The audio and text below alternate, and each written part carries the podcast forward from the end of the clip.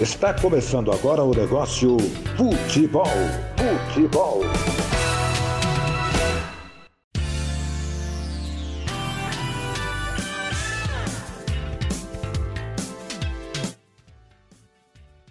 Olá a todos, eu sou o Felipe da Fonte e está começando agora o Negócio Futebol, o podcast que vai te falar tudo sobre o setor financeiro dos clubes brasileiros. E o programa de hoje vai ser justamente sobre isso, você sabe como funciona o setor financeiro dos clubes de futebol? O assunto dinheiro, finanças e responsabilidades administrativas começou a ser bastante discutido recentemente. Desde o início da criação do futebol existe a preocupação pela parte financeira, assim como qualquer empresa. Porém, por muito tempo essa questão ficava apenas com as pessoas que geriam os clubes. Nos últimos anos, os aspectos de grandes patrocínios, fair play financeiro, contratações absurdas, falências, até mesmo crimes contra o patrimônio dos clubes foram evidenciados pela mídia. No episódio de hoje, para contribuir com o nosso tema, vamos entrevistar Guilherme Coimbra. Guilherme, Boa noite, muito obrigado por ter topado participar. É um prazer, eu que agradeço aí pelo convite, bater esse papo aí sobre futebol, sobre negócios, é algo que eu gosto bastante, é um mundo muito bacana, muito interessante e que sem dúvida fomentar esse tipo de debate, fomentar a educação financeira, a educação é, da gestão esportiva é de extrema importância, então parabéns, já aproveitando né, para parabenizar por, esse, por essa ideia, por esse conteúdo, porque é, é de extrema relevância, a gente está debatendo isso do futebol futebol, é um futebol que a gente carece tanto aí de profissionalismo, que a gente tanto fomenta essa parte do profissionalismo, então ter debate como esse é, é sempre muito importante. É, poderia se apresentar então, Guilherme, falar um pouquinho sobre a sua carreira, falar um pouquinho né, sua trajetória? Bom, é, eu, eu brinco que eu comecei no futebol muito pequeno.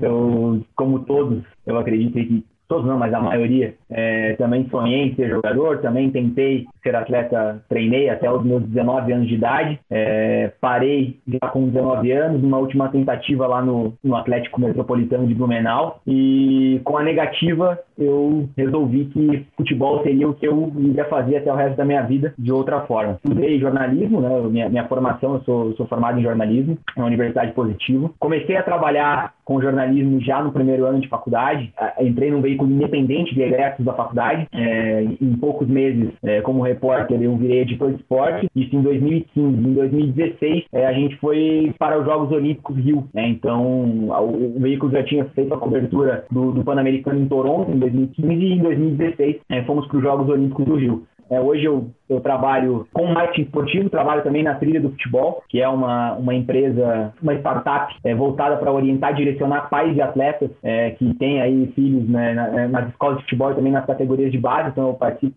faço parte da, da, equipe de marketing, então a gente tem, tem feito um trabalho muito bacana, também um projeto muito legal, e tem nascido aí para revolucionar a formação de atletas no Brasil, é, orientando os pais com informação de qualidade, é, criando oportunidade para os atletas. Então a gente tem esse, essa missão aí com direcionamento. Então esse é um pouco da minha história. É um pouco um pouco geral, né? O meu foco é essa parte de gestão dentro do futebol, mas é voltado também para a área de marketing. Perfeito, Gui. É, vamos começar então a entrevista. É a primeira pergunta nossa aqui. A gente vai fazer é, de uma maneira mais abrangente. Então, quais que são as maneiras, na, na sua opinião, de o clube arrecadar dinheiro e com o que ele gasta? Como funciona essa administração? Bom, é, hoje há inúmeras formas, né? Até o debate sobre a diversificação de receitas, ele é um debate bastante pertinente e que no Brasil isso vem mudando significativamente. Porém, ainda é um processo que, que é inicial, né? O, o futebol brasileiro por muito muito tempo foi refém é, dos do direitos de transmissão, ainda é, né? A maioria dos clubes ainda é refém dessa parte do direito de transmissão, sendo aí o, o carro-chefe dos, dos clubes, junto com a venda de a negociação, né? De ativos, de atletas, a venda de atletas. É, então, assim, também tem a, a, a bilheteria, o sócio-torcedor. Então, assim, hoje o futebol brasileiro, ele, o futebol como um todo, como indústria, ele vem é, tentando se diferenciar, né? Criar novas fontes de receita. E hoje o futebol brasileiro se espera muito no futebol europeu, que gerou outras fontes de receita através do marketing, né? Você tem o licenciamento de marca, que é muito forte na Europa. Os clubes hoje vêm investindo bastante também nessa parte de inovação. É, tem a, o, patrocínio, que também ainda é, é uma fonte de receita muito grande nos clubes, premiações de, de, de torneios, né? Então, é, é uma, uma receita que ela é diversificada, mas ainda muito dependente aqui no Brasil, muito refém dos direitos de transmissão e também da negociação de atletas. Então, isso acaba, é, em alguns pontos, até prejudicando muitos clubes, é, clubes que sofrem descensos na, da Série A para a Série B, tem um princípio de crise, esse clube acaba sendo rebaixado, cai a verba de, de transmissão, então cai a receita do clube significativamente. Então, isso por muitos anos foi um problema. É, com base na sua experiência, falando um pouco agora sobre o marketing esportivo, né, a área que você atua, que você já fez alguns cursos e etc. Quais são as, as atuais formas mais eficazes de um clube arrecadar dinheiro? Olha, hoje né, você tem a exploração né, do, da, do marketing, o match day, ainda no Brasil é, ele não é tão explorado como ele é lá fora, é, tanto no, no futebol europeu como nos esportes, nos esportes americanos, por exemplo, como é, é a NBA, a NFL, entre outros, é, a exploração do match day, né, o, o jogo como um evento. Né, então, os clubes, para você ter noção, você tem ideia, o Barcelona, é, com o match day, o faturamento do clube caiu quase 300 milhões com a pandemia. Né, então, foi uma perda significativa para um clube. Né, então, para você ver o impacto que o match day tem é, lá fora e que aqui no Brasil ainda vejo que é, não é tão explorado como deveria ser. Então, essa é uma forma, por exemplo, de você arrecadar e é um, é um ativo extra, um ativo que, que deveria ser, ser explorado mais aqui no Brasil como fonte de receita pelos clubes. É, você ter essas receitas bem diversificadas, bastante diversificadas, também é uma, é uma forma eficaz. É, o, esse investimento em marketing, você trazer o seu torcedor, você tirar essa visão do seu torcedor de apenas um torcedor e você começar a explorá-lo como um consumidor. É, o, o, futebol, o marketing esportivo, ele tem um diferencial do marketing convencional que você tem a paixão do torcedor, que é algo muito forte. Então, você tem um consumidor fiel. É, o torcedor do, do Corinthians, ele, porque o Corinthians está numa má fase, ele não vai consumir o Palmeiras. Ele pode deixar de consumir o Corinthians, mas ele não vai consumir a marca concorrente. É diferente que é, você está insatisfeito, por exemplo, com uma marca de roupa, com um refrigerante ou com algum alimento que você vai e, e pode migrar para a concorrência né, isso normal no, no, produto e na prestação de serviço. Então, o futebol ele tem, é, o esporte como um todo, ele tem esse diferencial que é a paixão do torcedor. Então, é você explorar esse torcedor como consumidor, né, você instigar a consumir o clube, você gerar é, novas fontes para que esse torcedor possa consumir fontes mais acessíveis, porque a gente sabe também que a realidade no Brasil hoje, é, a nossa realidade econômica, ela tem, a gente, a gente vive num país muito desigual, e você tem clubes com torcidas de 30, 40 milhões de torcedores, e como você vai impactar o maior número possível deles? Né? Porque você tem muito. Às vezes, você, é, quando você elitiza, você vai é, nichar isso e, e, vai ser uma parcela muito pequena da sua torcida que vai consumir. Né? Então, esse desafio de como você vai impactar o maior número de pessoas, de como você vai instigar o seu torcedor, o seu consumidor, a consumir a sua marca, o seu produto, o seu clube.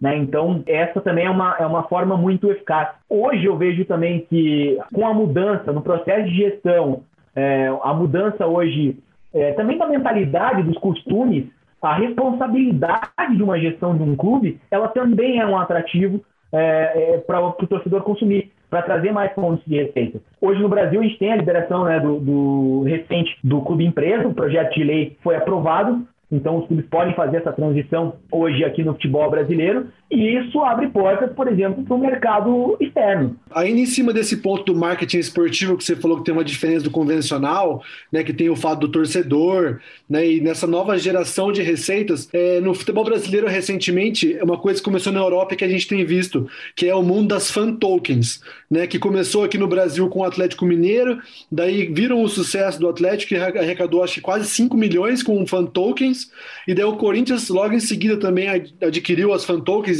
esgotou lá 850 mil fan tokens em tipo duas horas, nem isso.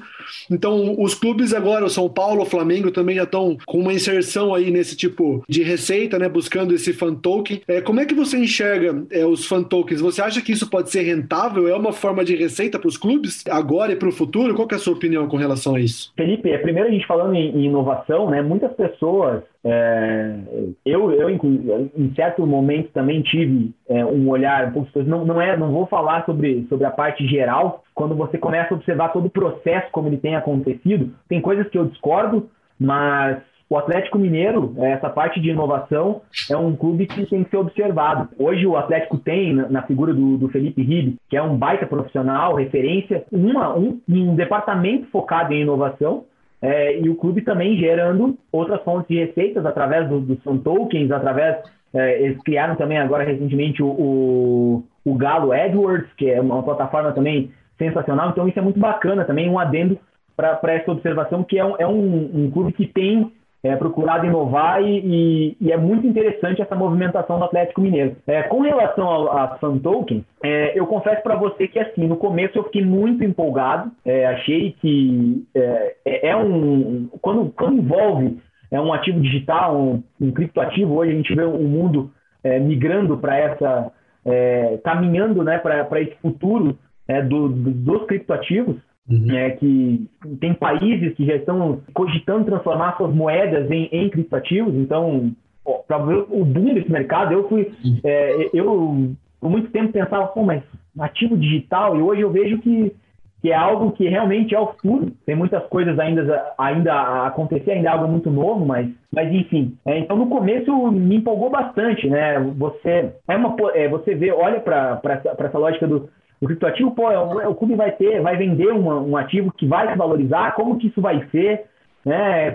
É, como que o, que o torcedor vai se manter engajado, ele dá um, uma, uma, uma, possibilidade de participação é, dentro de, de decisões do clube, não são decisões é, estatutárias, vale, vale ressaltar, mas são decisões como, por exemplo, a cor da braçadeira do capitão, é, enfim, é, a, a, camisa que o clube vai usar em tal jogo, é, detalhe do próximo uniforme. Então, são algumas decisões que trazem é, essa possibilidade de ativação, e isso eu acho muito bacana. É, agora, a gente falando um pouco sobre alguns clubes que têm tido boas administrações financeiras, na sua opinião, qual é o segredo? Porque a gente tem alguns times que com grandes receitas antes da pandemia e que conseguem chegar ao ponto de ter dificuldades financeiras, de atrasar salário, até de falir, né, que acabam sendo menores e com menos, menos renda. É, como que eles conseguem equilibrar as contas e evoluir financeiramente? O principal disso tudo é a governança. É, é você ter um clube é, bem gerido e com responsabilidade. É você. O, o, a receita né? Não, não, digo que há uma receita de bolo, mas a receita, é, o caminho para isso é a profissionalização. Hoje a gente muito debate é, o que é. Ah, o clube empresa é a solução. E, na verdade, não é o clube empresa em si, não é o modelo jurídico do clube, mas a forma como ele é gerido. Eu, eu sempre bato nessa tecla de que uma empresa na mão de amadores, ela é uma bomba relógio. Uma organização sem, sem fins lucrativos na mão de profissionais é um pote de ouro. Então, é, eu sou entusiasta do clube empresa. Eu acho que essa flexibilização ela é importante por N motivos, por N situações. É, você permitir que profissionais com mais facilidade profissionais é, estejam no comando e principalmente que quem estiver no comando que CPFs respondam por problemas com o CNPJ. E a gente tem problemas inúmeros no Brasil que dá para listar, é, inclusive perambulando por divisões inferiores, clubes que deveriam estar na Série A. Essa parte da profissionalização, ela, ela ainda é um dilema. A gestão tem que ser profissional, independente do modelo, se ele é associativo ou se ele é uma SA, uma, uma sociedade anônima de futebol. Então, a governança, os profissionais que estão no comando fazem a diferença. A gente tem um case aqui no nosso quintal, é, que é o Atlético Paranaense, uhum. que é um clube que há 30 anos atrás, 25 anos atrás, era um clube que estava na Série B e surge na figura do, do Mário Celso Petralha um projeto inovador que lá em 1995 já visava coisas que muitos clubes estão começando a chegar agora uhum. e o Atlético, através de boas práticas, o Atlético, cres... o Atlético cresceu e se tornou um clube vencedor, um clube estruturado e um clube modelo. Para você ter noção, o Atlético até hoje é um clube que tem um teto salarial, que não extrapola orçamento, que não faz loucura para levantar taxa. A gente falou bastante, Gui, sobre inovação, sobre geração de receita, sobre captação de recursos etc.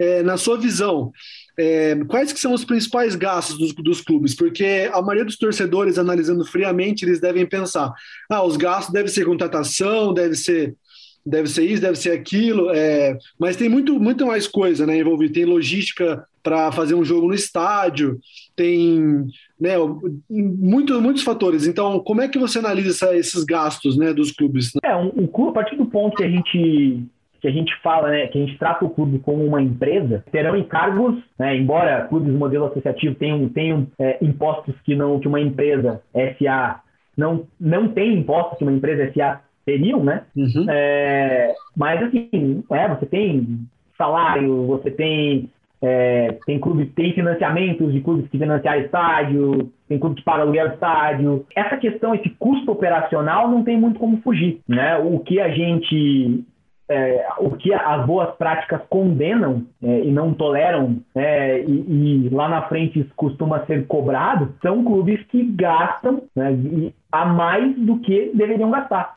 Uhum. Então aí você tem um clube que tem ali um faturamento anual de, ah, vou, vou arredondar 100 milhões que você fatura anualmente, e aí você vai lá e contrata um jogador ganhando um milhão por mês, um contrato de três anos. Né? Então, é, isso, é, essa, esse tipo de prática, é, e não, não nesse, nesse nível que eu estou falando, mas acontece né, de clubes fazerem investimentos muito, muito maiores do que faturam, e inclusive tem um dado importante de 2020 sobre o futebol brasileiro, os grandes clubes do Brasil faturaram 4 milhões de reais, 4 bilhões, desculpa, de reais em receita e tiveram 10 bi em despesas. Olha a diferença, são 6 bilhões de gastos a mais do que faturou. E aí eu citei aqui o caso do Atlético, o caso do, do, do Fortaleza, são clubes que adotaram essa prática de primeiro pagar suas dívidas serem clubes com poucas dívidas e clubes que investem dentro de acordo com o seu orçamento. É, eu, tô, eu, eu, sempre brinco, falo, cara, essa década que a gente entrou, de 2020 a 2030, é, é uma década que o futebol brasileiro vai virar de ponta cabeça. Vai ser uma inversão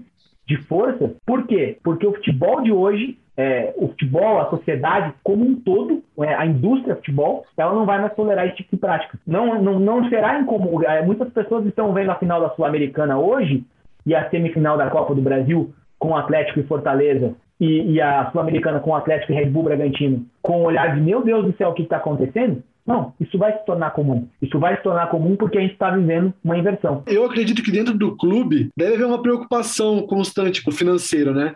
Acredito que deva ter uma preocupação com esse setor financeiro. Você acredita que isso deve ser passado? É, você acredita que isso é passado de setor para setor dentro do clube? Por exemplo, da diretoria para a comissão técnica, porque sempre tem aquela preocupação né, de se manter forte, de brigar por competições, né, de se manter em alto nível. Você acredita nisso? Olha, não tem uma vivência dentro de dia a dia de clube, né? Como, é, é, não, não tive essa experiência, mas eu acredito que, assim, é, pelo, pelo que, o que a gente acompanha no mercado, pessoas que, que trabalham, é, que a gente tem contato, que estão é, ligados a esse dia a dia, existe é, um, um, conhecimento de realidade. É, você, você hoje ter um treinador, vou supor, né, que acerta, um, um, um voivoda que acerta com Fortaleza, né, ou o Alberto Valentim, que acerta com o Atlético Paranaense, são treinadores que chegam nesses clubes e sabem a realidade do clube. Uhum. Né? O Mário Celso Petralha, o Marcelo Paz, eles não precisam é, se reunir com a comissão técnica toda semana e dizer que não vai dar para contratar é, o Chiquinho da Silva por um milhão e meio de salário por mês. Né? Então, assim, essa realidade, essa preocupação é, é, financeira, sim, ela existe e, e, com certeza isso é conversado pontualmente e passado e as, os profissionais também conhecem essa realidade, né? Uhum. É um treinador que pede um jogador,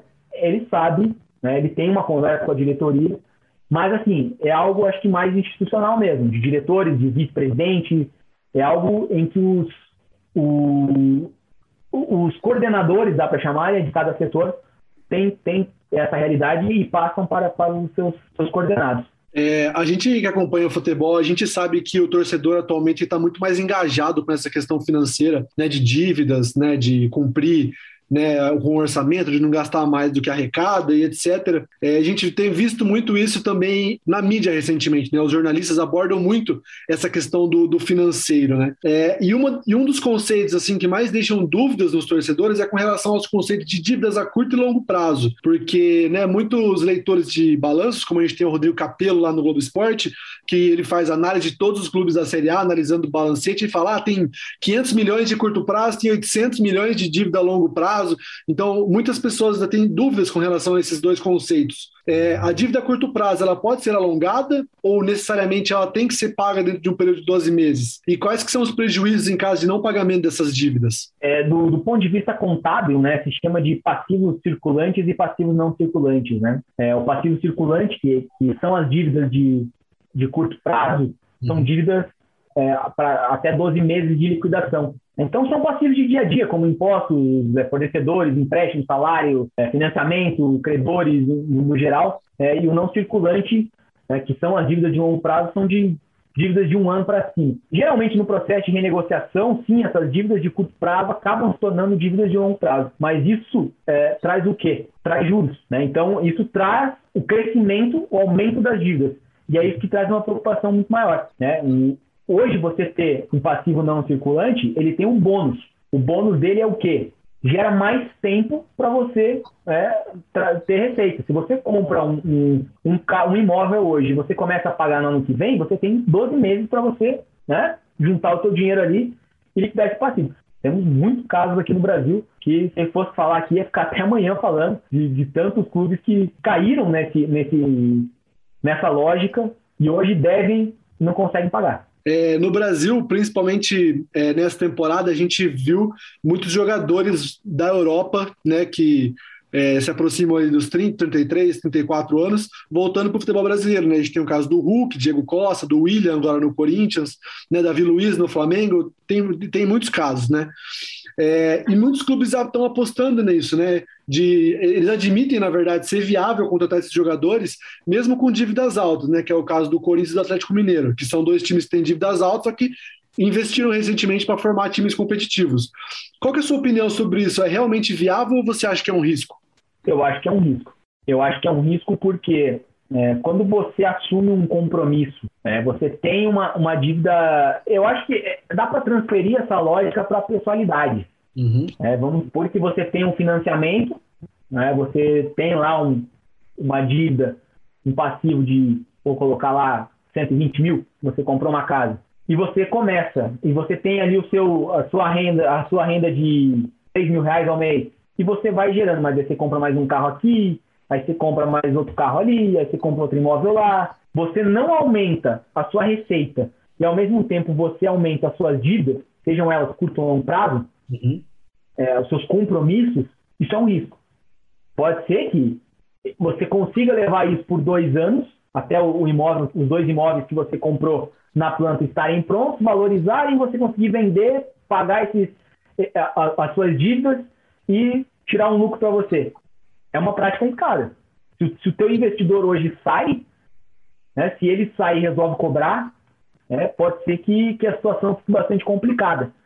É, então, eu, eu, vejo sim como um processo arriscado. No caso do Corinthians, o Corinthians ainda acabou enxugando bastante a, a folha salarial e aproveitou oportunidades de mercado, né? É, atletas que estavam sem contrato. Também é uma prática arriscada. Né? Como a gente vê um exemplo agora recente do, do São Paulo com o Daniel Alves. Uhum. Tem uma rescisão aí que o São Paulo vai ficar seis anos pagando. É, um salário que não é baixo, é alto. É, o que o São Paulo, mesmo renegociando, vai pagar seria, com, seria o, o, salário de um atleta que poderia estar em atividade pelo clube dando retorno técnico, né? Então, sem dúvida, isso é uma prática bastante arriscada. Queria agradecer sua participação aqui com a gente no podcast. A gente esclareceu bastante coisa, um bate-papo legal. Poderíamos ficar até amanhã falando aqui, porque o que não falta é assunto, né? Quando a gente fala de futebol, sobre finança, sobre né, contratação e tudo. Então, queria mais uma vez agradecer aqui a sua presença, sua disponibilidade por ter esclarecido né, para a gente aí os conceitos, tudo certinho. É, muito obrigado, então, por, por ter topado participar. Espero que você tenha gostado aí do, do nosso podcast. Muito bacana. Espero não, não ter falado nenhuma besteira. É, eu, eu que agradeço ao, ao convite, a oportunidade. Então, toda, eu adoro isso, adoro, para mim, é, falar sobre futebol, falar sobre negócios de futebol é, é, é muito bacana porque a gente está fomentando um debate, como eu já disse no começo, que, era, que é de extrema importância né, para o crescimento do futebol como indústria. E quem sabe em breve a gente possa voltar a conversar para um outro assunto mais específico, uma outra pauta também que, que deu uma, uma boa discussão. Obrigado mais uma vez. Eu que agradeço, cara. E Pô, só chamar, tô, tô sempre às ordens. Valeu, Gui. Obrigado, hein? Abração. Um abraço. Mesa Redonda.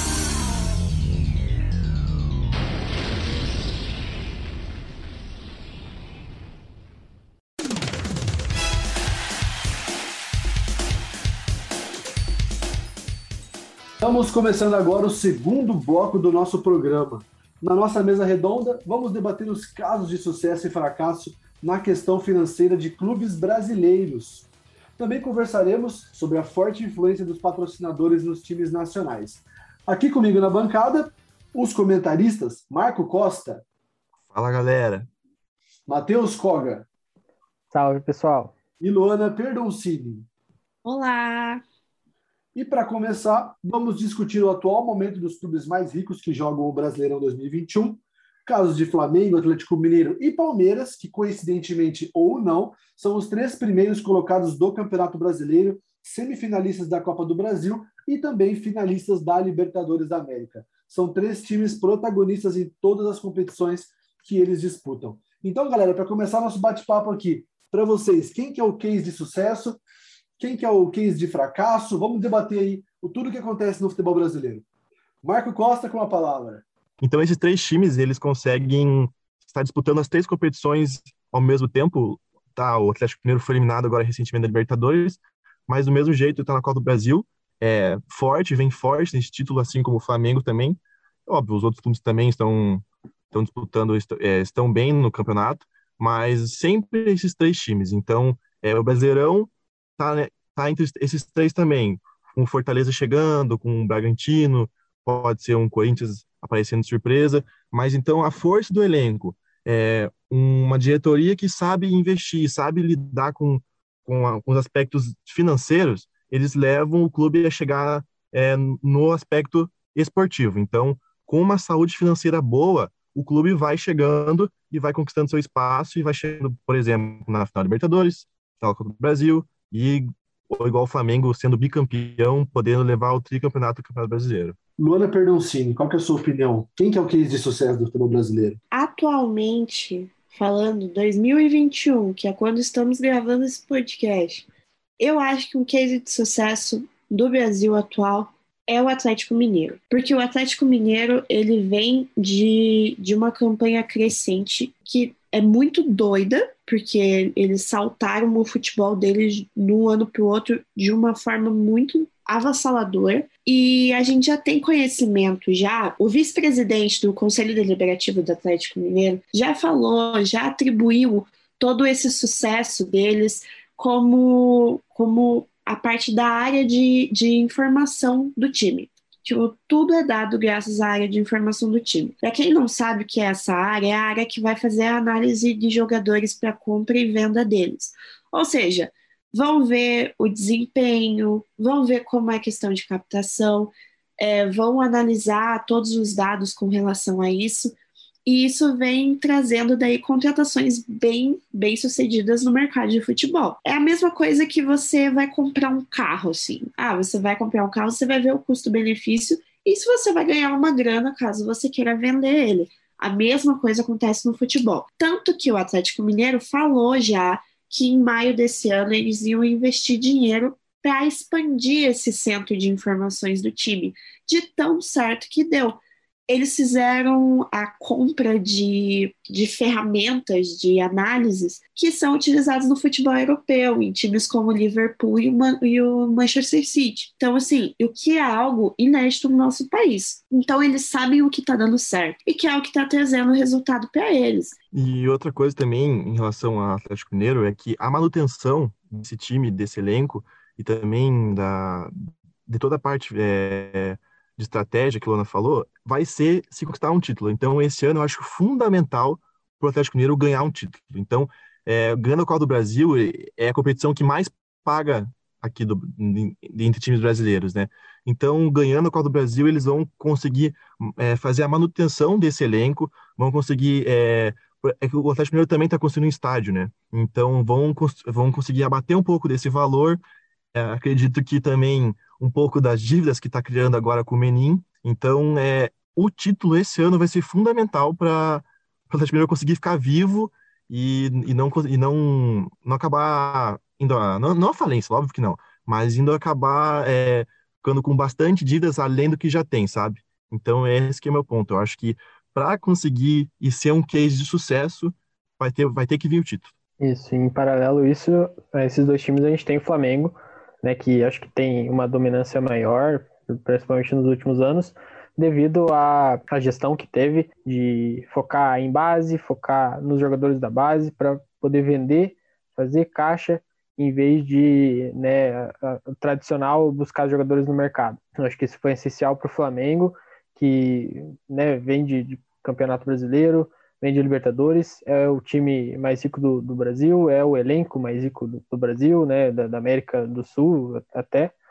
no, no, ao todo, e faturou um bilhão agora recentemente, né, saiu a notícia, é, tem um projeto de expansão para outros países, comprar outros clubes, isso só mostra como o Flamengo é, conseguiu sucesso na gestão, mas também tem esses outros dois times e atual, atualmente esses três vão mandar, estão mandando e vão mandar nos próximos anos no futebol brasileiro.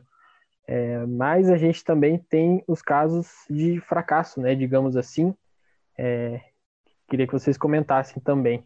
Temos o, o Vasco, o Botafogo, principalmente o, Cruzeiro e o Paraná, né? Antes da gente partir tipo, do fracasso, eu queria deixar uma, uma ponderação aqui que ninguém citou, mas eu acho muito interessante esse, essa gestão que o Palmeiras tem adotado é, no, na era Gagliotti. Porque mesmo sendo campeão da Copa do Brasil e campeão da Libertadores, o Palmeiras era um time que tinha a condição de trazer o Borré, que era o artilheiro do River Plate, um dos principais jogadores da América do Sul, e não trouxe por causa das dívidas. Então, o Palmeiras, mesmo sendo campeão, conseguiu manter o elenco, o mesmo elenco que foi campeão contra o Santos, chegou de novo na final da Libertadores, está ali no bloco de cima do Campeonato Brasileiro e tem muitos bons atletas que podem render uma boa grana para o clube. Então, sem sombra de dúvidas, não investiu o que Flamengo e Atlético Mineiro investiram, só que é um time que está na final da Libertadores de novo e tem aí a seu favor o fato de vender os jogadores para conseguir é, ter o dinheiro aí, né, para conseguir equalizar as dívidas. É, Rafael Veiga, né, sendo sondado aí uma proposta de 68 milhões de reais, Palmeiras é o time que manteve a base e mesmo assim conseguiu se manter forte. Então, ainda, ainda um pouquinho nesse assunto. É, eu vou um pouco é, contra essa ideia de, da manutenção, porque eu acho que se o Palmeiras tivesse, por exemplo, vamos voltar um pouco. É, o Corinthians agora acabou de contratar um monte de jogadores. Isso vai ser também tema de outros, outros momentos, mas a dívida continua lá. Então, eles estão com um time forte é lógico que o Palmeiras conquistou, ganhou, conquistou não, ganhou muito dinheiro com as conquistas do, dos títulos. Então ele pod, poderia ter dividido um pouco mais é, essa ficasse ainda com. Eu entendo que o, o presidente Maurício Gagliotti ele queria continuar com é, terminar a gestão com as contas em dia. Eu entendo isso. Porém, eu acho que se o Palmeiras tivesse investido um pouco mais em jogadores, aí sim, porque eu acho que o Atlético Mineiro, o Flamengo tem um elenco é, assim bem melhor que o Palmeiras, na minha opinião. Eu acho que o futebol que eles jogam é bem melhor, inclusive. Então, acho que se tivesse, é, tivesse trazido alguns jogadores mais fortes no mercado, igual os dois times estão trazendo, que é da Europa, por exemplo, eu acho que seria mais justo com as conquistas que tiveram no passado. É lógico, tá na final Libertadores, sim, óbvio, mas é, poderia estar, tá, por exemplo, brigando o primeiro lugar com o Atlético Mineiro, ó, perdeu pontos é, absurdos contra times menores então, é, acho que faltou um pouco desse investimento em jogadores. A dívida continuar, lógico, é, mas estou falando, não que teria que pagar toda, a, é, pagar tudo em jogador, óbvio que não, mas dividir um pouco mais, sabe? Eu acho que, na minha opinião, seria, deveria ser um pouco mais essa estratégia. É, mas daí eu acho que entrou um pouco naquele esquema que a gente já conhece, né? time que tá ganhando não se mexe. No ano passado, o Palmeiras ganhou, só que, né, claro, não, não teve não teve um investimento em, em, em elenco tão grande. Só que não dá para ficar investindo tanto em jogadores é, estrangeiros, igual outros times que a gente está tendo, se não tem grana para isso, né?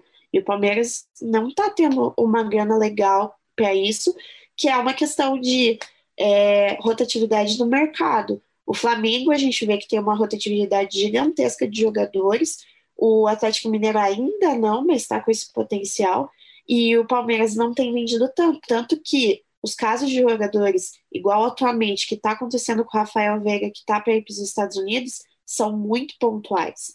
Então, esse jogador, o Rafael Veiga, que está entrando, com certeza a grana que ele vai, que ele vai dar para o Palmeiras vai ser investido em outra coisa e eu não sei se vai trazer jogador.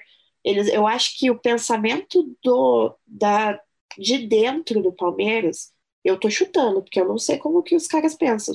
E agora falando né, sobre casos de fracasso, como citado pelo Matheus Koch na nossa mesa redonda, a gente tem um quadro aqui que a gente responde a pergunta dos nossos torcedores e muitas pessoas lá no nosso Instagram falando sobre o nosso Paraná Clube. Então, vamos falar sobre o Paraná Clube. Só que antes, editor, solta a vinheta pra gente aí do Fala Torcedor. Fala, torcedor. E é isso aí. Fala, torcedor. E lá no Instagram a gente teve muitas perguntas a respeito do Paraná Clube, não é mesmo?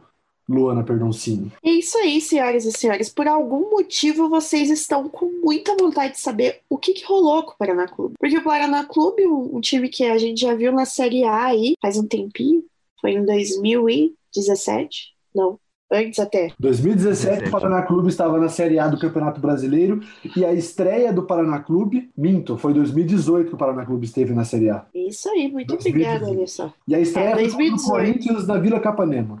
pra quem não sabe, Felipe da Fonte é corintiano, então ele ia lembrar disso. Foi 4x0. 4x0 pro Corinthians. Por um milagre do destino, que até hoje não sabemos direito como isso aconteceu, Paraná Clube subiu para a Série A, logo em seguida caiu, porque não teve uma campanha nem um pouco boa na Série A, e depois que caiu para a Série B, caiu para a Série C, e daí agora está na Série D. Voltou. Então, assim, ele simplesmente despencou completamente. Assim. E não conseguiu voltar mais. E não conseguiu e não voltar volta. mais. E a questão que ficou para os nossos ouvintes que mandaram lá no Instagram a gente não vai citar todos os nomes, porque realmente foi muita gente que perguntou, tá? Mas é, foram o que, que aconteceu com o Paraná. E o Paraná, na verdade, foi uma sucessão de várias coisas. O Paraná Clube, ele teve, é, nos últimos quatro anos, essa campanha na Série A, e do nada ele despencou. Isso aí foi, foi um pouco de, de vaidade dentro do que estava acontecendo no, no, no clube. A gente teve uma gestão em que tivemos um diretor de futebol um pouco polêmico, o Pastana. Ele tem histórico em outros times já, inclusive times paranaenses como o Coritiba, ele passou por lá, que também foi, se por muito pouco não despencou também nesse quesito, por pressão da torcida ainda. Que e ele quase saiu. afundou o CSA ainda, e foi pro CSA e, e tá quase. Logo em seguida que saiu do Curitiba, foi pro, pro CSA e quase afundou o CSA. Isso. Um histórico. Um ótimo histórico, ótimo e ainda histórico. assim os clubes insistem em, em contratar ele, eu não, não entendo por quê. Igual um certo técnico. Por exemplo, o Cruzeiro, né? O Cruzeiro contratou ele depois que saiu do CSA. Olha aí, gente. É, é atual, atualmente. Um time que quer se, reerguer, tipo o Cruzeiro, que tá na, se afundando cada vez mais, contrata um, um diretor com esse histórico. Lógico, nós não vamos ficar aqui só estra... é, avacalhando o cara, mas enfim, um time que quer se reerguer contrata um cara com históricos que só caíram, mas enfim, né, uhum. continua. Se você, pessoa que está ouvindo, tem uma empresa e quer contratar um funcionário, você vai olhar o currículo desse funcionário, não vai? Se você olhar o currículo de Pastana, eu duvido muito que você queira contratar ele, porque ele não tem um histórico bacana. É, como eu disse, foi milagroso o, a Série A do Paraná que aconteceu. E foi do céu ao inferno muito rápido. Os dirigentes do clube não estavam interessados no bem-estar do clube, era um bem-estar próprio deles. Ou seja, a gente tinha jogadores que não estavam renovando de jeito nenhum, o que é preocupante, a gente tinha é, uma má fase do, do Paraná, muitas dívidas, tanto que chegou num ponto do Paraná Clube começar a pedir ajuda da torcida para dar dinheiro, o que é muito preocupante. Então, o Paraná Clube ele foi uma sequência de muita coisa ruim que aconteceu. É, você tem que ter um setor financeiro muito bom para você ter um time de sucesso, mas também um elenco muito bom. Se você não tem nenhum dos dois, acontece que o Paraná Clube fez. Então, agora que a gente analisou aí o caso do Paraná Clube, né, o clube que leva o nome do estado do Paraná, da gralha azul, para a tristeza de Luana Perdoncini, que queria que o nome do estado do Paraná se chamasse Coritiba. Um estado tão verde com a Mata Atlântica poderia, né? Mas não tá. então, vamos seguir aqui falando sobre o Cruzeiro e nós temos pergunta de ouvintes. Leonardo Mira perguntou sobre a situação do Cruzeiro. Solta a pergunta dele aí para a gente ouvir. É, visto que nos últimos dois anos o Cruzeiro caiu de uma forma inesperada, né, após investir em reforços, tinha um bom elenco. É, a gente viu aí, principalmente no setor financeiro, o Cruzeiro se afundando em dívidas. E eu queria saber como que o, o, o gerente né, do, do Cruzeiro conseguiu fazer uma palestra sobre finanças na Europa. Eu queria entender como, como que isso é possível, visto que ele não conseguiu equilibrar as dívidas do, do próprio clube que ele trabalha. Como que ele foi dar uma palestra na área de finanças, ainda mais na Europa, um continente é, tão respeitado, né? E reconhecido pela sua alta economia.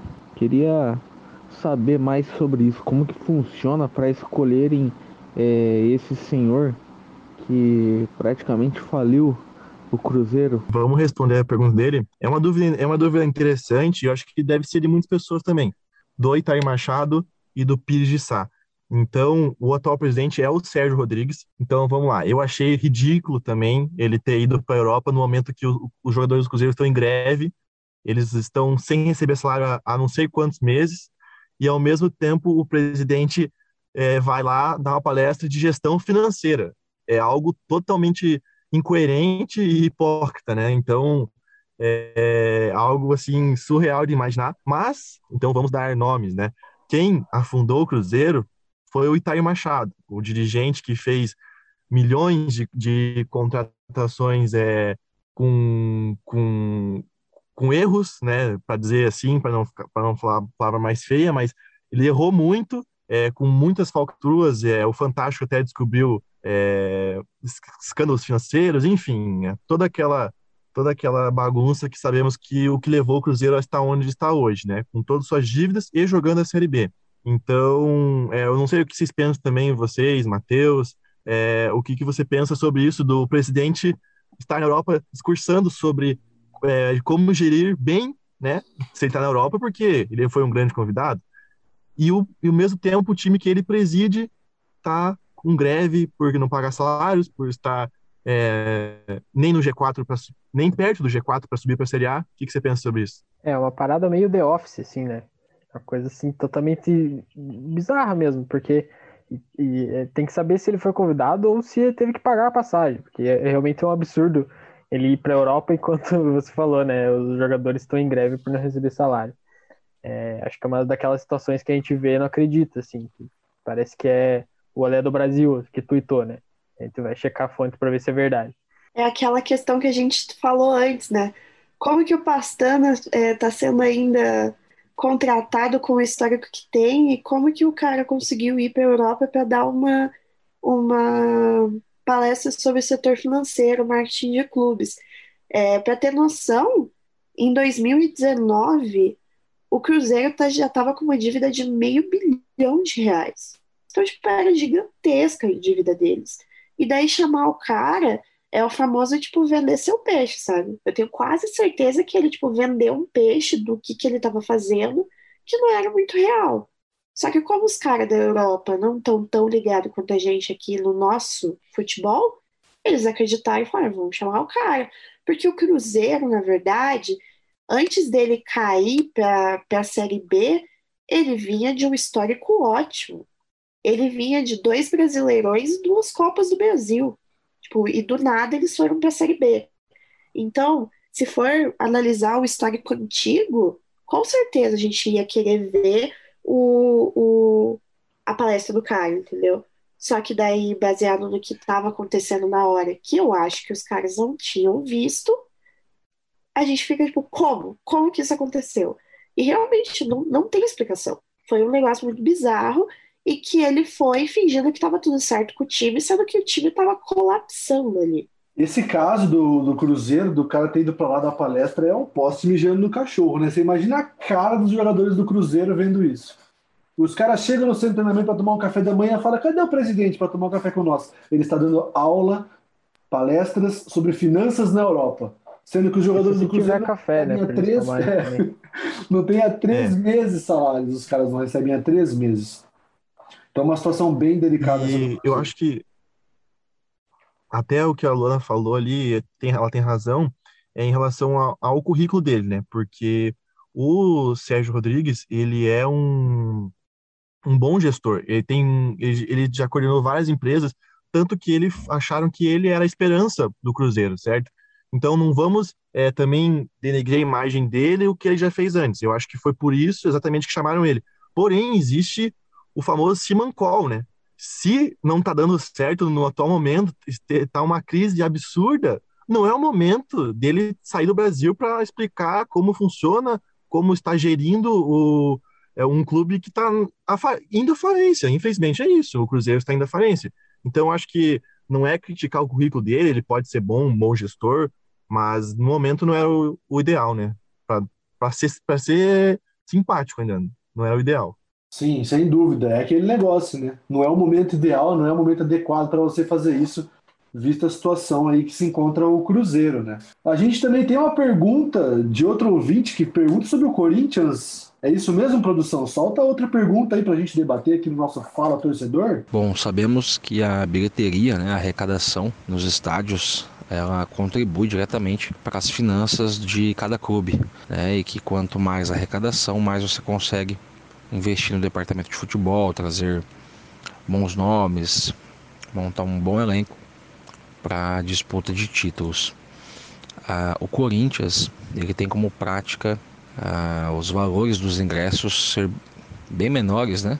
um custo menor em relação a outros gigantes aí do futebol brasileiro. Mas mesmo assim está conseguindo montar um, um, bom time com, com reforços pontuais. Né? Uh, será que o fato deles já saberem que jamais vão pagar a dívida do estádio, uma vez que foi doada pelo ex-presidente Lula, será que isso ajuda na forma de deixar os ingressos mais baratos, não ter que se preocupar tanto em pagar o estádio?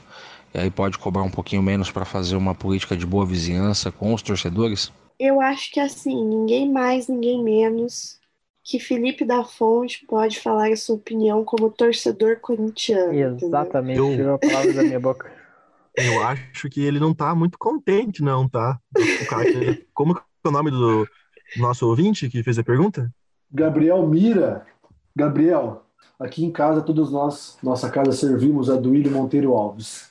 Duílio Monteiro Alves que mandou embora os pés de rato e trouxe quatro jogadores para somar, só que infelizmente deixou o nosso querido Silvinho lá para treinar. É tipo você comprar uma Ferrari e dar para uma criança de 10 anos. Infelizmente foi isso que aconteceu com o Corinthians, né? Mas a gente torce muito para que isso logo acabe. Se o Inter fizer o serviço final de semana, quem sabe a gente já não, não tem uma quedinha aí e quem sabe já dá para sonhar um pouquinho mais alto. Mas é, é aquele negócio, né? Você montando um time alto, um time forte, igual o Guilherme comentou na entrevista e a gente debateu aqui também, você naturalmente vai ter chance de encher estádio, porque todo mundo quer ver jogador bom, você vai ter chance de chegar longe nas competições, o que vai dar dinheiro e vai ajudar a pagar as dívidas. Uma delas sendo a do estádio, uma das mais preocupantes, né? Porque 500 milhões de reais que a gente tem que pagar. Tem os 300 milhões de naming rights e vai ter que pagar 269 milhões no prazo de 20 anos. Então, a dívida do estádio comparado antigamente, ela está mais controlada, ela é mais viável, mas o Corinthians também tem outras dívidas preocupantes e precisa organizar a casa para não sofrer o que aconteceu com o Cruzeiro, que tudo foi cobrado de uma hora para outra e daí o clube se perdeu e não conseguiu honrar com seus compromissos. Essa é a minha opinião a respeito da estratégia do Corinthians. Mas você acha que o que ele falou do presidente Lula é verdade? Olha, eu acho que não. Eu acho que não é verdade, porque obviamente que naquela época que os estádios foram construídos para a Copa, todos os estádios foram é, feitos e financiados com dinheiro público né, na época que o Lula era presidente. Só que após o término da Copa, o Corinthians é um dos únicos clubes que estão pagando o estádio né, em dia, as parcelas. Está tendo uma renegociação com a Caixa para ser pago, mas tem muitos estádios aqui no Brasil com parcelas atrasadas, com financiamentos que não estão sendo pagos. Então, se fosse verdade né, que o estádio era um presente do Lula para o Corinthians, o Corinthians teria que pagar quase um bilhão pelo estádio. Superfaturado, a gente não pode deixar de falar que o estádio foi superfaturado mas eu acredito que foi uma contrapartida. Eu construo o estádio para ser abertura da Copa, o Corinthians tem o estádio e depois vocês pagam. Eu acho que foi isso que aconteceu. Está respondido o senhor Gabriel, que tem aí a dúvida né, sobre o Corinthians. E é, esses foram os questionamentos aí do nosso Fala Torcedor do episódio de hoje. Bom, pessoal, esse foi o Negócio Futebol de hoje. Obrigado pela audiência. Fiquem atentos às nossas redes sociais para não perder os próximos episódios. Até mais, Luana Perdoncini. Tchau, tchau, gente. Obrigada por ouvir até aqui. Abração, Marco. Valeu, galera. Obrigado pela audiência. Siga arroba o negócio futebol. É isso aí. Satisfação, Matheus. Até a próxima, pessoal. Um abraço. Valeu. E termina agora o negócio futebol. Futebol. Não se esqueça de seguir nosso perfil oficial no Instagram, arroba o negócio futebol. E acompanhar todas as novidades por lá. Futebol.